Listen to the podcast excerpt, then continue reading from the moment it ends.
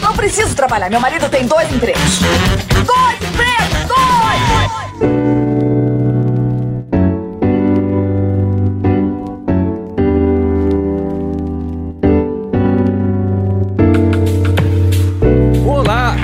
empregados e desempregados da nossa grande nação brasileira! Começa mais um programa Dois Empregos.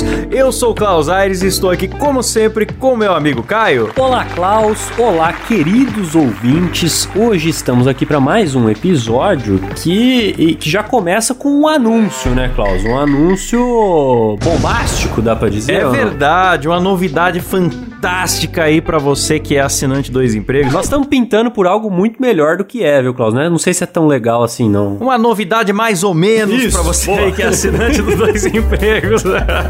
e que pra você que quer assinar, que é qual? Nós agora teremos grupinho secreto do dois empregos, sim. É, agora você poderá trocar ideia comigo, com o Caio, com o Silão, que também vai estar lá compartilhando algumas coisinhas de bastidor lá no, Isso. no grupo, certo? Eu não pretendo responder muito o pessoal, não, viu, Eu vou ficar ali só olhando. Que filha da puta. Tô brincando. é um grupo onde você pode não interagir. né? Teremos o grupinho secreto no Telegram. Vocês vão poder dar palpite de assunto pra gente falar no programa. Vai ser uma interação, uma conversa bacana. Boa. Então, pra assinar é picpay.me barra dois empregos e você é agradecido por nome no programa, participa de sorteios de vez em quando e agora grupo secreto válido pra todos os planos. Se você Boa. contribuir com o valor mínimo, também participa, mas não deveria, deveria contribuir com o valor máximo. Exatamente. Qualquer plano dá direito a entrar no grupo. Não quer dizer que o nosso tratamento vai ser igual para todas as pessoas. Mercenários, né? Mercenários demais. Sacanagem. A gente tá fazendo isso, Klaus, até pra incentivar a galera a assinar mais aí, porque o Dois Empregos, como a gente já falou aí há algumas semanas, tá na sarjeta, né? É uma sarjeta. A A gente- gente... quase teve que largar o semanal, voltar pra 15, igual era no começo, porque tava meio caro de manter. Que nós não queremos fazer, mas nós também não queremos perder dinheiro, né, Klaus? Então É a gente tá verdade. ali naquela corda bamba. E, Enfim, nos ajudem aí pra que a gente continue fazendo o programa semanal com esta qualidade maravilhosa, com marcas registradas de Silas Ravani. Boa. Que você não vê por aí, hein? Não vê, não vê, cara. Melhor editor do Brasil. Rapaz, ó, aproveitar aqui pra falar mal do podcast do Maurício Meirelles, viu? Sempre bom. O podcast é bom, a ideia é boa, tem assuntos legais, mas Como é que pode um milionário se propor a fazer um áudio terrível desse? Ô Maurício, ajuda nós, amigo. Pelo amor de Deus, vamos comprar um microfone bom, né? A- Ajuda nós, pelo amor de Deus. Pois é. Contrata o Silas aí, mano. É, então. Não contrata não, senão nós estamos fudidos. É verdade, deixa ele com nós aqui. Bom, Caião, é o seguinte, chega, hoje bora. é, hoje foi muito, muito recado, tá parecendo o programa do Jovem Nerd isso aqui, mas o lance aqui, a gente vai falar sobre mitos corporativos, Caião. Boa, Eu tenho, boa. eu tenho percebido que o pessoal gosta de programa com denúncia aí, velho. Nosso programa de gurus, a galera gostou muito. Foi bem, né? Na audiência foi boa. É, piores chefes do mundo. A galera gosta da denúncia aí. ó. que todo mundo já, já passou por alguma coisa ali nesse ambiente corporativo que irrita, né, Klaus? Nossa, com certeza. Então, a pessoa quando ouve isso aí, ela se identifica e hoje a gente vai falar de algumas coisas aqui que você pode ter visto aí em algum momento na sua vida corporativa e não gostou. E pode até ter suspeitado que não servia pra nada, mas te obrigaram a fazer. Exatamente, exatamente. Ou coisa que você vai se surpreender aqui também, né? Às vezes o pessoal acha que é uma coisa séria, a gente talvez mostre aqui que não é tão, não é tão bonito quanto parece, né? É verdade. Bom, Caião, então vamos lá, né? Começando por aquele mito corporativo que já é muito falado aqui no Dois Empregos, né? Que é o famoso coaching. Ah. Né? Por que, que nós botamos coaching na lista aqui, hein, Caio? Rapaz, é, a gente já falou de coach aqui em diversos episódios, né, Claudio? Diversos mesmo. Mas o meu problema com coach, na ver... bom, na verdade eu não gosto de coach nenhum, né? não é porque eu não gosto que todo coach é um picareta, né? Então, assim, eu só não gosto daqueles caras que vão pro lado de te dar a solução da tua vida, tá ligado? Trazer questões de psicologia É. e tudo mais, assim. o life coach. Life coach. Coaching e tal. Isso aí, essa ideia eu não compro, não, cara. Eu, na verdade, não compro nenhuma ideia, mas esse cara aí eu nem, eu nem respeito. Ou entendeu? coach quântico, né? Não, que tem aquela fudeu, coisa meio aí- esotérica de estar conectado com o universo e tal, pega uns termos de física ali. Mas, cara, o lance do coach tem o bom coach, que é o cara que ajuda a planejar carreira, estabelecer métodos, mas tinha que Exatamente. parar ali nesse assunto. Carreira, vendas, é ali, né? Inclusive, antigamente já existia isso, antes da moda do coach, você chamava mentor. Eu conversei hoje com um psicólogo, ele me falou isso. Cara, existem bons coaches, mas é mentor. O cara dá mentorias, né, nas empresas. Então é isso. Parabéns pra você que é mentor, ou que às vezes tem que falar que é coach pra galera entender o que você faz. Lamento que tenha estragado essa palavra pra você. mas é, é um dos mitos corporativos, eu diria que não é nem o coach, é o life coach, né, cara? É. Uma coisa aí que tá, é moda, mas não. Acho que não entrega, né, cara? Ah, cara, ó. Putz, o pior, bicho, é, é que assim, eu acho que talvez a pessoa possa adquirir algum, algum conhecimento, sabe? Indo num, num camarada desse. Mas eu dificilmente acho que vai valer a pena, entendeu? Ah, eu acho que pode, assim como pode também conversando com um tio. Sim. Sabe? Agora, agora a parada é a seguinte: não substitui o profissional de saúde mental, né, cara? É. Essa que é a parada. Essa que é a parada. Bom, a próxima aqui que tá na pauta, Caião, essa é muito famosa e muito querida. Então, vamos cutucar um vespeiro aí. As múltiplas inteligências de Gartner, cara. O Howard Gardner, ele era um professor de psicologia, né? Nos anos 80, muitas pessoas eram críticas ao teste de QI, né? Era uma coisa que tava pegando, novidade que tava pegando. Aí as pessoas falavam, ué, mas eu fui mal no teste ou sou esperto? Conheço gente esperta e bem sucedida que foi mal no teste? Ou conheço gente que vai bem no teste ou que é até genial em muita coisa, mas é estúpida em outras? Sim, rapaz, eu nunca fiz um teste de QI, viu? Ah, cara, o teste é interessante. Ele varia, né, cara? Um teste de QI não, não explica a sua inteligência, né? Você teria que fazer vários e tirar uma média, na verdade. Porque às vezes você tá num dia que você tá com o QI mais baixo, no outro você tá mais alto. Então, eu, eu tenho Pode variar. muito medo de comprovar que eu sou burro. Ah, mas não é. Não é, velho, não é. o teste de QI, cara, as pessoas acham que é uma bagulho, uma pontuação rígida, assim, mas a verdade é um potencial, cara. Um teste de QI tá pra sua inteligência na vida como uma medição da sua altura tá pra você ser bom jogador de basquete. Influencia, tá ligado? Mas não é determinante. Influencia bastante, hein, Klaus?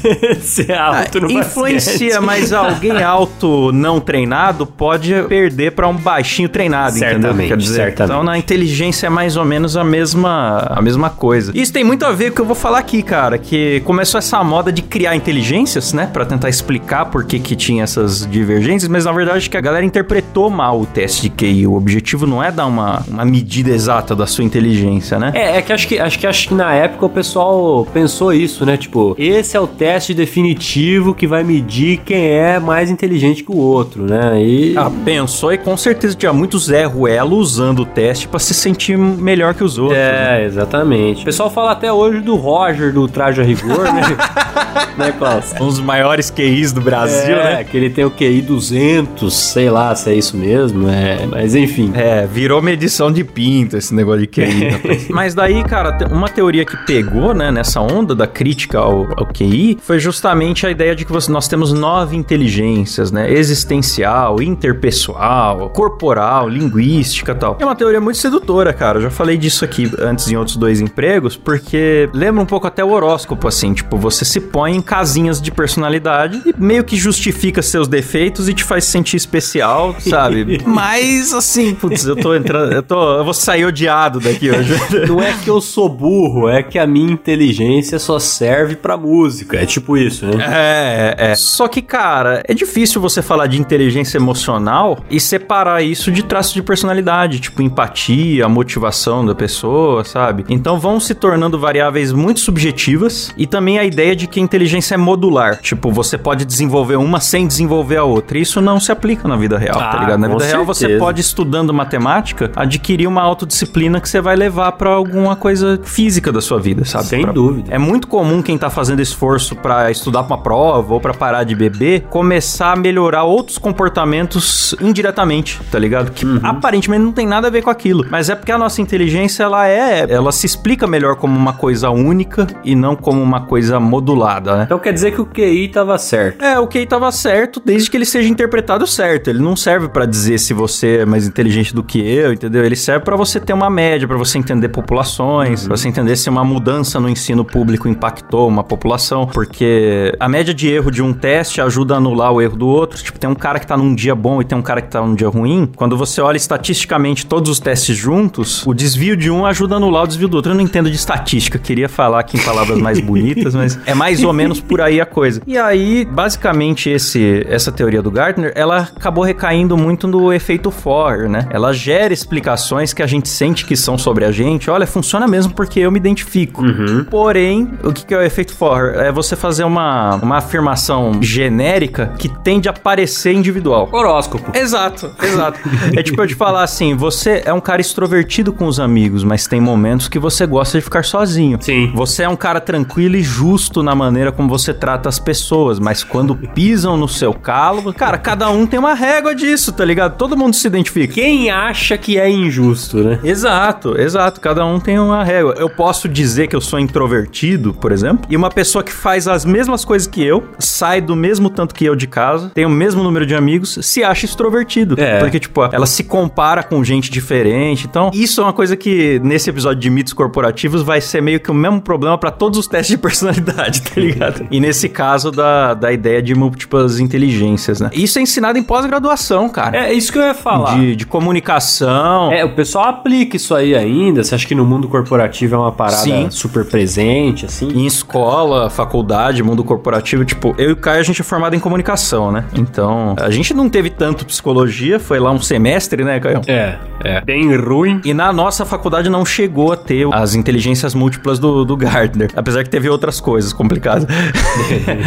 mas, mas, cara, eu diria pra você que todo mundo já viu num LinkedIn ou numa empresa que trabalha tal, essa imagem do cérebro dividido em nove partes, ou que tem uma pessoinha no meio e, e abre um arco-íris, assim, com cada coisa escrita uma, uma inteligência, e que e existem testes onde as pessoas tentam ver no que elas são melhores, só que é aquilo. Quando você acredita que você é assim, você tende a agir assim também, tá ligado? Então, às vezes a pessoa não se identifica porque o teste tá certo. É. Ela passou a priorizar certas atividades porque ela acreditou no teste. Sim, sim. E é um problema até da, da pesquisa, né? A gente tinha um professor que era contra a pesquisa, você lembra?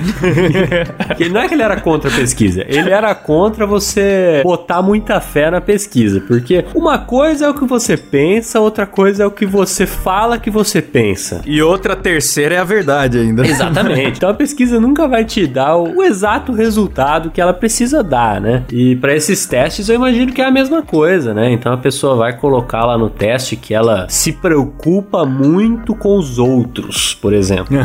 E quem convive com ela muitas vezes pode achar que ela é um pau no cu que não consegue entender o problema alheio, tá ligado? Então, Exato. Às vezes a pessoa que põe a colher molhada no açucareiro é, a pessoa que diz que se preocupa com os outros. E ela acredita nisso, acredita nisso. Exatamente, cara, exatamente. Essa pessoa que deixa o ralo da pia sujo, por exemplo, não joga no lixinho depois que você lavou a louça, ela acha que ela não tá fazendo nada demais. Agora, a pessoa que tá convivendo com ela acha ela um pau no cu. De repente, essa pessoa pode achar que se preocupa muito com os outros, que é muito, tem muita empatia, né? E não é bem assim. É verdade, Caio, é verdade. Aliás, eu desconfio mais de quem mais tem discurso de se preocupar com os outros, viu? Aí, É, eu também. Ixi, rapaz. Quando a pessoa coloca, começa assim, eu me coloco muito no lugar do outro, não sei o que. É. Cara, tem, tem muito tema aqui pra gente falar, então eu vou. Esse é um programa que acho que é a primeira vez que eu vou fazer isso. Eu vou deixar fontes na descrição do programa. Olha só. São fontes resumidas, tipo matéria de revista, talvez um artigo curto da Wikipedia, alguma coisa assim, mas são fontes que dentro delas tem mais fontes. São fontes sérias, entendeu? que dá pra você ir lá e olhar as fontes realmente bibliográficas. Se você falar, não, hoje eu tô muito afim de ler um artigo inteiro sobre isso. É, ninguém vai ler, né, Klaus? Tenho certeza que não. Tenho certeza. e não julgo, não tô julgando, não. Eu acho que talvez seja melhor você não ler mesmo. Enfim. Cara, tem temporada nova de Stranger Things rolando aí. Tem The Boys. É, né? não, o pessoal vai ficar lendo artigo, você tá maluco. Se você tiver oportunidade de ler no trabalho, aí você lê. Aí é melhor, pra você não perder seu tempo livre com É. isso também. É, pô. Cara, a próxima aqui, posso mandar a próxima, cara? Pode. É essa aí todo mundo ouviu falar, não é possível. Essa, pô, cara, isso aqui é um ícone sagrado do RH. é a pirâmide de Maslow, cara. Uma das imagens mais famosas no meio empresarial, né? Que não tem nada a ver com marketing multinível, né? Só quis deixar isso aqui claro. Não, não, não é, não é esse. não sei porque eu pensei em marketing multinível. É, não, marketing multinível não é pirâmide. Que isso, cara? Pelo amor de Deus. Jamais falaria uma coisa dessa. Da minha boca não vai sair essa frase. Tô deixando todas as polêmicas pra mim, né, cara? Tô de olho em você. Cara, a pirâmide de Maslow, a galera pega basicamente, para quem nunca viu, pega as necessidades humanas e põe numa hierarquia, assim. Então Isso. lá na base tá a segurança, por exemplo. Na base, na verdade, tá fisiologia, depois segurança, depois amor, estima e realização pessoal. Ou seja, se você tá machucado ou com vontade de fazer xixi, você não tá tão preocupado com a sua segurança. Isso. Ou com fome e tal, porque primeiro viria a fisiologia. Depois viria a segurança. Pô, vou buscar abrigo e tal. Depois disso viria aí o amor, a estima e a realização pessoal lá no último, no topo da pirâmide. Uhum. Eu acho complicada essa figura porque o topo é estreito, né? Então, tipo, a realização pessoal parece que é para poucos, né? E é, né? É, tá ali. o pessoal fazia, eu sempre falo disso, é, o pessoal fazia muito meme com a pirâmide de Maslow, colocando abaixo da fisiologia o Wi-Fi, né? Wi-Fi. Mas esse meme é perfeito, cara. Ele é científico quase. Porque é uma prova de que as pessoas não seguem esses degrauzinhos para se preocupar com as coisas. Tem é gente lógico. que se mata buscando prazer. Sim. E, e, isso acontece constantemente. As pessoas têm diferentes níveis de realização em todos os degraus. Não tá uhum. tá necessariamente um em cima do outro. Uhum. Né? Um ser humano pode estar tá com pouca segurança e muita realização pessoal, ou mal fisicamente, muita estima, amor, boas relações interpessoais e tal. Então é mais complexo que isso. Só que tem um detalhe, cara. O Maslow, o Howard Maslow, nunca desenhou pirâmide nenhuma. Eia, rapaz. Ele não tem uma figura no, no texto dele, inclusive. Ele nem fazia figura. Ele é inocente, então? Ele é inocente, cara. Foi o jeito que interpretaram e divulgaram e saiu em jornais e foi pegando a pirâmide de Maslow. Como que você fala que a pirâmide é do Maslow se ele não desenhou pirâmide nenhuma?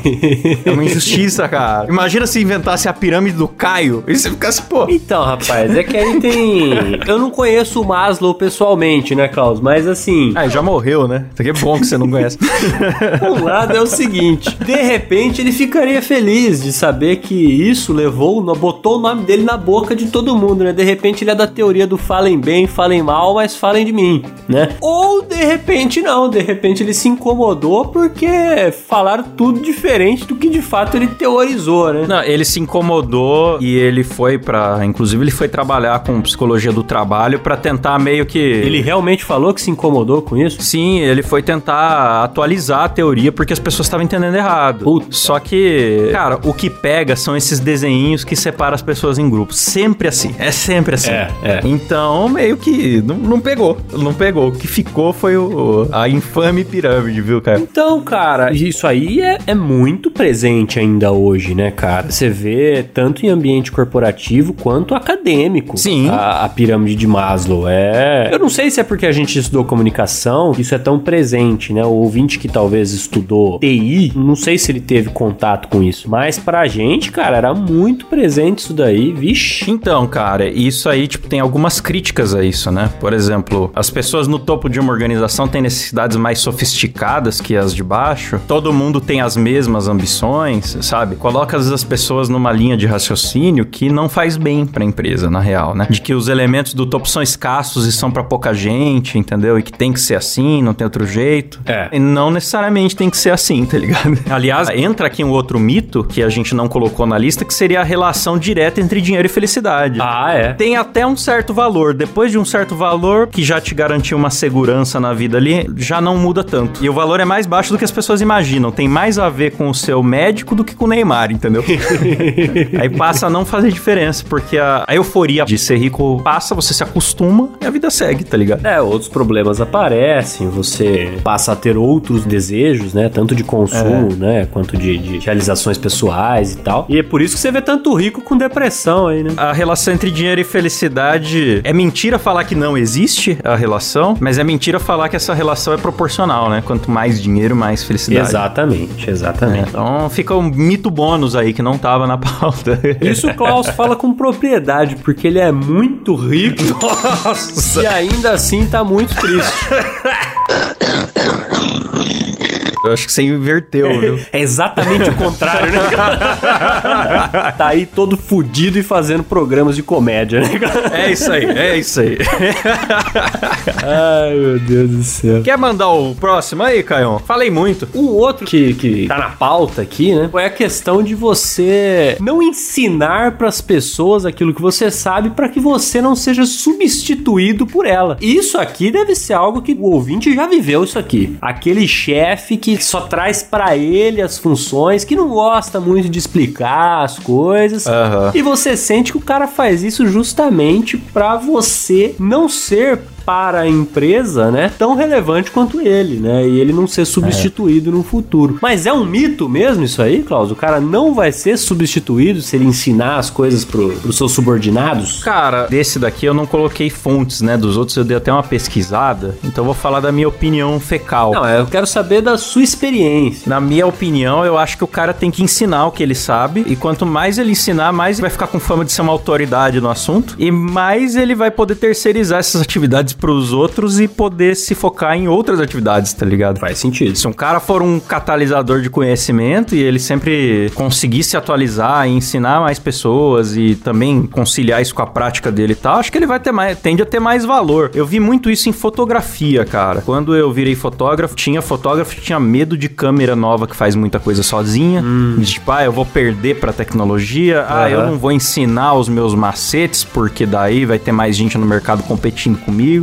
Cara, eu acho isso uma bobagem, velho. Quando você ensina, você aprende sempre. Eu acho que isso aí só pode se manter em um ramo do trabalho, que é a mágica. A mágica? Eu não sou a favor de mágico que sai distribuindo o segredo dos truques, igual o Mr. M fazia. Na verdade, eu gosto, mas eu acho que ele tá, tá realmente matando a profissão, né, cara? Porque se todo mundo souber como é que acontece, aí fudeu. É, mas assim, o Mr. M ele fala, daí não sei se. Nunca parei pra pensar se eu sou contra ou a favor. Mas ele falava que ele estava denunciando truques manjados. Truques que era feito desde os anos 50 e a comunidade precisava buscar renovação, tá ligado? Ah, foi por isso que ele fez, então. Não, ele fez pra ficar famoso pra caralho. Né? Pro Cid. Moreira falar o Mr. M. Cid Moreira já falou a sua voz tremendo? Não, nunca falou. Falou seu nome, perdão, tremendo? Nunca falou. Então é- foi por isso, com certeza. Então. eu faria por isso. Exatamente. Agora, nas outras profissões, eu acho que realmente faz sentido isso daí. Mas eu já tive, eu já tive chefe que não só não, não passava para os seus subordinados as suas próprias funções e ficava sobrecarregado, porque muita gente faz isso por uma questão de achar que as outras pessoas não vão fazer bem feito, né? Isso acontece. Mas muita gente faz isso de não passar as atribuições para os seus subordinados por medo de perder a importância dentro da empresa. Eu já tive chefe que eu saquei que era isso, cara. Tinha um medo desgraçado de perder importância e relevância ali, então não só não passava conhecimento, como não passava serviço mesmo. Ó, faz tal coisa pra mim aqui, tô precisando e tal. E é uma puta de uma bosta, né? Porque no fim fica um monte de coisa atrasada. É, dá uma dor de barriga no cara, a empresa parou, né? É, exatamente. É, exa- é exatamente isso que acontecia. O dia que a pessoa não ia, fudeu, sabe? O negócio não andava. É horrível. Sim, sim. Cara, vamos falar aqui então de uma coisa que talvez o ouvinte já tenha visto em entrevista de emprego, ou talvez da escola e faculdade também e tal, que é o teste de personalidade MDTI, também conhecido como Myers-Briggs. Um teste com mais de 90 questões, que é utilizado aí em muitos lugares, e ele te coloca numa determinada sigla de personalidade. INTP, NTJ, essas coisas, né? Eu nunca fiz essa parada aí, viu? Cara, eu, eu já fiz duas vezes e cada vez deu uma personalidade diferente. E, e aí você foi automaticamente encaminhado a um psiquiatra? Ainda bem que não, cara. Eu fiz pela internet, É não. o cara não, lá não. do fragmentado, né? É, e não porque me obrigaram, mas, cara, basicamente, assim, ele é baseado nas personalidades do Jung, né? Que é um cara muito inteligente, que deu boas contribuições pra psicologia, mas tem que lembrar que ele viveu entre 1875 e 1961, ou seja, ele não acompanhou essas últimas descobertas, né, dos últimos 60 anos, então talvez nem tudo que ele falou esteja tão bem atualizado. Errado, certo? É. é. é perigoso esse negócio de fazer culto de autor, né? É, o contexto importa muito, né? Basicamente, elas pegaram as personalidades do Jung. Pra ser justo com o Jung, ele não falou que as personalidades eram rígidas. Ele falou que era um gradiente, né? Tipo um. Como é que fala? Um espectro, né? De personalidades. Certo. Mais uma mãe e filha, que acabaram dando o sobrenome pro negócio, né? Myers-Briggs. Elas eram fãs do Jung e começaram a separar as pessoas por personalidades e acrescentaram mais alguns eixos ali, né? Então eles, elas pegaram quatro aspectos e a partir desses quatro aspectos é que desdobra as 16 personalidades, né? Da combinação entre eles. Isso me lembra até um pouco aquele episódio do Severance que nós Eu fizemos. ia falar isso, cara. Bom, primeiro, 16 personalidades aí é foda, hein? Mas essa parada aí lembra muito o, o Kier, né? Os quatro temperamentos de Kier, né, cara? É, é. E tinha as nove virtudes, não era? Uma parada assim. Sim, exato, exato, cara. Eu, e eu lembrei muito disso assistindo a série, né? É, Ruptura, pra quem não ouviu nosso episódio sobre Ruptura, tá muito legal, só que tem spoiler. É, que aliás, muita gente vindo aí na, na, na DM falando que assistiu a série por nossa causa. Pô, da hora demais. Que da hora. Gente que tomou spoiler e quis ver mesmo assim e É, gostou, então. Pô, da hora demais. Que bom que vocês assistiram. Não vi ninguém que foi xingar a gente porque não gostou da série. Então, Que bom. acho que, acho que tá, o saldo tá positivo. Maravilha. Então, cara, aqui no caso, os eixos são introversão versus extroversão, experiência versus intuição, razão versus sentimento, e essas são as do Jung, né? No caso, a mãe e filha Myers-Briggs ali, elas acrescentaram julgamento versus percepção. Certo. E aí da mistura entre esses elementos que saem as siglazinhas. Por exemplo, o INTP seria um introvertido, intuitivo, pensador e perceptivo. Nossa. Então você vai misturando, é. Você vai misturando essas características. Só que aí, cara, tem alguns problemas. Primeiro que não tem muita coerência entre teste e reteste. Como foi o meu caso, tá ligado? Aham. Metade das pessoas, em poucas semanas ou, ou poucos meses, já mudou. Se for fazer o teste de novo, já mudou a personalidade. É, o que dá a entender que é muito referenciado pelo seu humor, né? Pelo seu estado de espírito no momento que você pratica o teste, né? Sim. E não uma coisa definitiva sobre de fato quem você é, né? Também, cara, distribuir funções para as pessoas com base nessa no que é descoberto nesse teste não está ligado, estatisticamente não está correlacionado ao sucesso das empresas. Não é que, nossa, esse método chegou e as empresas explodiram dele. Não, não existiu essa uma correlação muito bem observável, né? E, cara, cai naquele problema um pouco do efeito Forer. Tipo, respostas que você dá sim ou não e que são muito vagas. Tipo, tenho facilidade para fazer amigos. Aham. Você vai falar sim ou não. Só que às vezes o cara que responde não, ele tem. Exato. É que ele se compara com alguém que, que tem mais. Exatamente. E o cara que não tem fala que tem, É. porque ele não, não percebe porque as pessoas, igual a gente que tem bafo, não percebe porque as pessoas já gostam dele. O chato que não sabe que é chato? É. Então, cara, isso de caracterizar as pessoas, né, em caixinhas, ah, o extrovertido, o introvertido e tal, cara, a maioria das pessoas é ambivertida, olha que palavra bonita. Você é dependendo da situação, se você tá à vontade ou não, tem muitos fatores culturais que estão ligados com isso. Você- Você pode ser as duas coisas, né? Sim. Por exemplo, quem ouve aqui o Dois Empregos não sabe que o Caio é um astro do rock. Exato, exato. Mal imaginam eles, né, Klaus, que eu subo nos palcos. É. A maioria das vezes seminu. e como a cabeça de um morcego. Ah lá, ah lá. É isso que todo roqueiro faz. Mas, cara, eu não curto muito essa parada de, de colocar as pessoas em caixinhas, tá ligado? Isso pra, pra qualquer parada, assim, pra qualquer setor da, da vida. Mas eu sinto que as pessoas têm uma necessidade disso, Tem. né, cara? Boa parte das conversas que você ouve por aí é de gente se descrevendo. é, cara. Então, do tipo, nossa, eu, eu sou muito ansioso, eu faço isso, isso, isso. Aí outro fala, não, mas eu sou muito mais, eu faço isso, tá ligado? Então, sei lá, eu sinto que as pessoas realmente têm necessidade de, de se descrever, assim, de se colocar numa, numa descrição pré-existente, assim. Sim, e muitas vezes, cara, comportamento não é o que você é, é o que você está. E, tipo, com a prática você vai mudando ele. Tipo, esse negócio de bagunceiro e organizado. As pessoas tratam como se você nascesse com isso impresso. É. Cara, eu já fui os dois, cara. Eu fui muito bagunceiro. E não da noite pro dia, não é. Fui na montanha com o coach desse iluminado.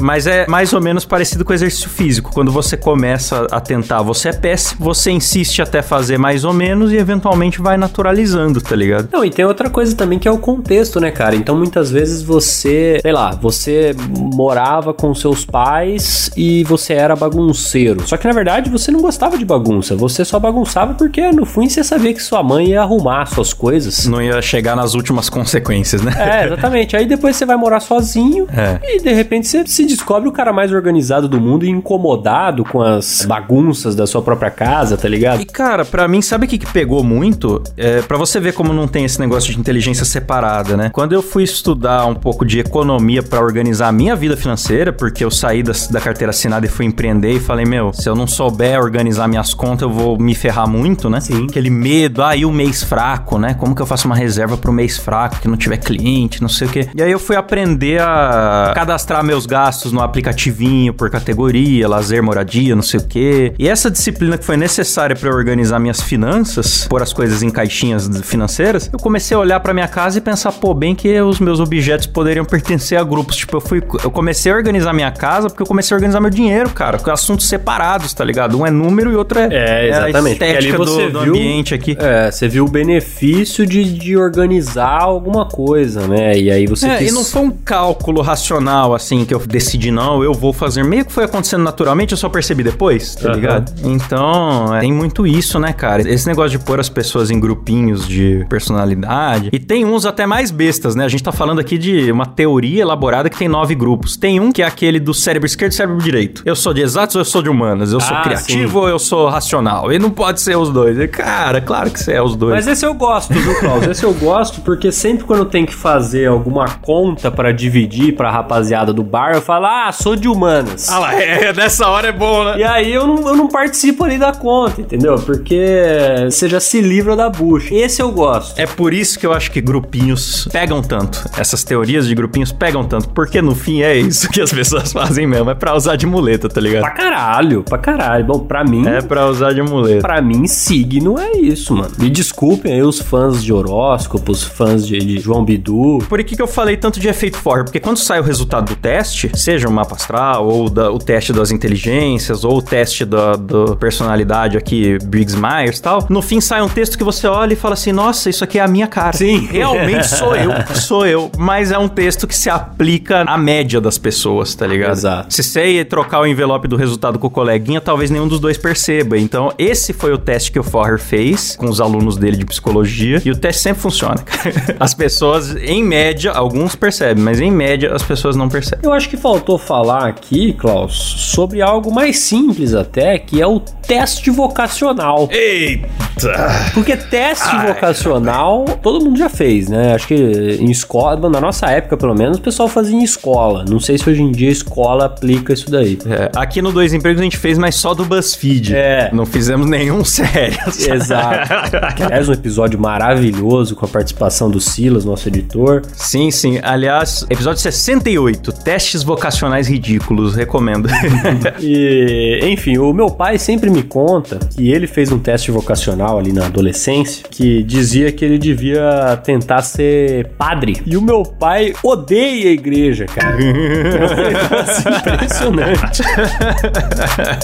Ai, que sensacional, mano. Complicado. Eu nem sabia que incluía padre em teste vocacional. Eu achava que vocação religiosa não, não entrava. É, acho que depende do teste, né? Cara, é que eu não conheço os testes vocacionais aqui pra criticar igual eu fiz com esses É outros. que não é, um, não é um padrão, né, Klaus? É, cada um elabora de um jeito ali. Ah, no entanto, o, de personalidade mesmo eu critiquei, mas não é todo teste de personalidade que é furado. Tem, quer ver? Deixa eu até fazer essa correção aqui antes de ser, de repente, um ouvinte me pegar de porrada na rua.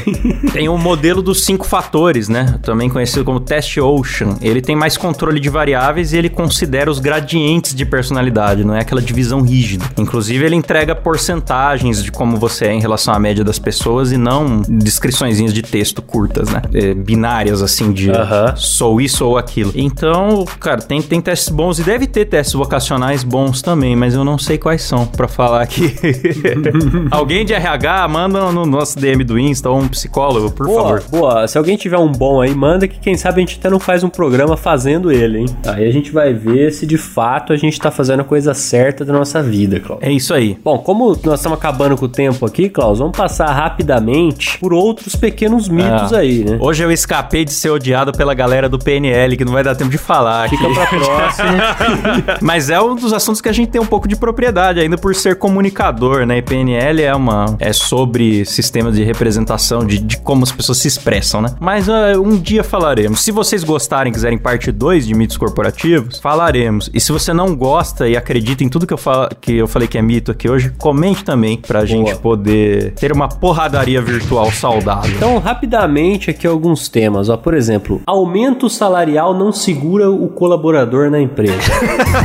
segura. É fato, né, Klaus? Eu acho que eu não sei nem comentar esse tema. Segura sim. segura. segura. É fato. Você já trabalhou em algum lugar onde a galera fala que aumentar salário não segura, não sei o que lá e tal? Só se o ambiente for muito insuportável e o aumento for muito pequeno, né? Então, é que a pessoa que fala isso, ela não fala isso no sentido de, ah, mesmo que eu aumentar, ele vai sair. Não, é no sentido de, não vou aumentar porque o que segura ele são outros fatores. Ah, é o aprendizado. Isso é, é. papo de coach, né? É, uma ah, o trabalho se mata de trabalhar aqui ganhando mal porque, olha, você não tá aqui pela grana. Você tá é. tá aqui pelo aprendizado, pelo crescimento a pessoal. Realização. ah, lá pro inferno, meu amigo. Isso aí tudo tem um prazo de validade, Klaus. É verdade. A realização pessoal, o clima gostoso na empresa, é, a casual Friday, tudo isso tem um, um prazo de validade. Chega uma hora, meu amigo, que se o salário não acompanha, você cai fora. É isso aí. Outro tema aqui, ó. Estar na empresa significa estar trabalhando, que é uma grande bobagem, né? O pessoal já tá começando a perceber perceber isso aí, né? Agora com home office, tem empresa aí que tá estendendo o fim de semana para três dias e tudo mais, porque percebeu que aumenta a produtividade, né? Mas o que a gente mais vê na empresa é neguinho querendo que você fique o máximo possível de tempo ali, te olhando torto quando você sai no seu horário, é. que é um absurdo, enquanto que nisso a produtividade vai lá para casa do chapéu, né? Na, durante a pandemia, as empresas foram forçadas ao home office e aí tem uma estatística aqui da agência da EBC, né, da Agência Brasil, estatística do governo, que fala que 46% das empresas foram para o home office durante a pandemia. E eu não sei quantos por cento não voltaram do home office, uhum. porque viram que o modelo funcionou melhor. Exato. Claro, não é perfeito, teve tipo uma, uma certa troca até aumento de produtividade, mas um pouco de queda de bem-estar, porque, ah, beleza, não tem o transporte, mas tem que. Você começa a tirar a separação vida pessoa e trabalho, às vezes a pessoa não se ajusta bem. Uhum. Então teve isso. Principalmente dificuldades iniciais ali as empresas tiveram, mas muitas ou não voltaram ou voltaram apenas parcialmente porque viram que dá para que tá na empresa não é o mesmo que estar trabalhando. Aliás, o que eu jamais vi em empresa é a gente matando tempo, cara. Era Exatamente. cafezinho, papo furados, zip zop, reuniões que não serviam para nada. que é outro mito também, né, Klaus? O mito da, da reunião. Reunião não é trabalho, cara. Para começar, reunião não é trabalho. Exato. Os caras do B9 falam muito isso. Um abraço pro podcast B9. Trabalho é uma coisa que parece trabalho, tem cheiro de trabalho, tá no local de trabalho, com as pessoas do trabalho, mas não é trabalho. Porque se oito pessoas gastam uma hora para resolver um assunto, juntas, oito horas úteis foram perdidas, tá ligado? Será que precisaria? Muitas vezes tem reunião que podia ser um e-mail, que podia ser um sisteminha de, de checklist lá, um Trello, um, uhum. um simples WhatsApp ou uma ligação. Exato, não estamos querendo acabar com reunião, porque tem muitas não, que são necessárias. Tem, tem as né? necessárias, é, mas tem que ser quando é necessário, né? Ah, sim, esse negócio de produtividade no, no, trabalho, cara, eu, pelo menos, fui mais produtivo depois que eu saí do, do escritório full time, assim, 8 às 18. No, no escritório que eu trabalhava, tinha muito mais distrações do que a minha casa tem. é, é, é, que eu acho que as pessoas. Eu tive dificuldade no início, viu, Klaus? Uh, tive dificuldade no início, mas hoje eu já me sinto totalmente adaptado, assim, consigo produzir muito bem em casa. É, acho que melhor do que no, no serviço. E a qualidade de vida aumenta demais no meu caso. É, com certeza, com certeza, cara. Para você também tem um componente de transporte aí, né? É, não, e para muita gente, pessoal que, que trabalha na, na, em São Paulo, capital, por exemplo, ou em Brasília, que perde muito tempo em trânsito, cara. São Paulo, o maluco perde, às vezes, seis horas do dia dele em trânsito. É, o que é bizarro. É três pra ir, três pra voltar. Que é ah, metrô e ônibus, não sei o que, dia que congestiona, é rodízio de veículo, é de uma complexidade que... É, é um inferno. Por isso que eu gosto do interior. Permanecemos no interior, né? Pronto. É verdade. Agora eu queria pedir pros ouvintes mandarem aí se eles têm outros mitos corporativos, né? Outras balelas que contam Sim. aí na sua empresa e que são completas mentiras. Eu acho que vai ter ouvinte falando que eu estou errado, que as coisas que eu falei que são mitos funcionam sim. Pode então... ser também, manda lá pra nós se você achou que o Klaus falou bosta. É, o espaço é aberto aqui. É claro que a gente vai ler o que nos interessar né, Exatamente. no programa, mas... Exatamente. Você pode falar o que você quiser, não significa que será ouvido, né? Será lido, cara. Agora, se for um bagulho que eu acho absurdo, não vou ler no ar. e é isso aí. Ou vou, ou vou, mas daí você diz já se você quer ficar anônimo ou não. mas é isso aí, Caião. Seria muito legal, sim, receber histórias da galera de, de se eles caíram ou não em balela, se eles tiveram que fazer testes enfadonhos, se acreditam ou não e tudo mais, que é sempre Boa. legal. A gente acaba aprendendo com a galera também. Manda esse programa aí pro seu companheiro do RH. é. E vamos que vamos. Se você gostou desse programa com um pouquinho, um pouquinho mais, talvez, educativo, não sei, é pretencioso falar que é educativo? É mais sério, né? É um pouquinho mais sério. Ouça lá também o episódio 44 sobre motivação, o 40 sobre pirâmides e picaretas, né? E fala pra gente se você quer uma parte 2. Eu vou Boa. deixar uma enquete aqui no Spotify pra galera falar se quer parte 2.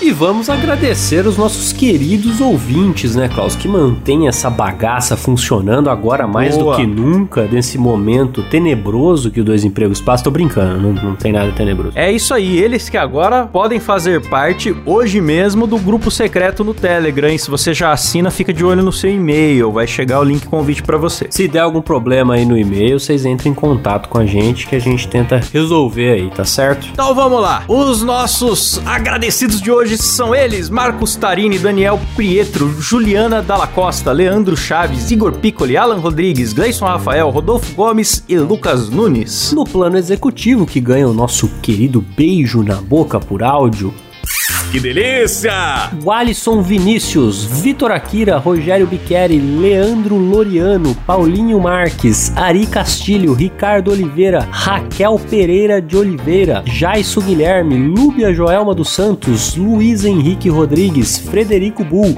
Murilo Tomes, Vinícius Samuel dos Santos e Vinícius Martins. Tá grande o plano, hein? Eita, que beleza, que beleza. E lá no VIP que ganha nossos focos e efeitos sonoros aleatórios escolhidos pelo Silas, né? Nosso sommelier de efeitos. Ui!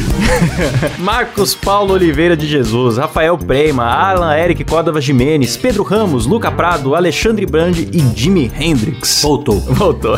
e agora, Klaus, eles que fizeram todos esses testes e deu lá o atestado de louco! Loucura, meu! e agora temos mais um aqui, Klaus. Não é mais um casal, não é mais uma dupla, é um trio sensacional, tal qual KLB. Estão lá Débora Diniz, Luca Prado e Matheus Pivato. Muito obrigado. Ah lá, DLM, nosso trio de loucos. Já dá uma banda aí, hein? Boa. Uma, uma banda pop. Excelente. É isso aí, galera. Muito obrigado por escutarem até aqui. E para assinar e também ser agradecido por nome no programa, participar de sorteios e grupo secreto, é no picpay.me barra dois empregos, beleza? Show. Até semana que vem, galera. Valeu. Falou. Tchau.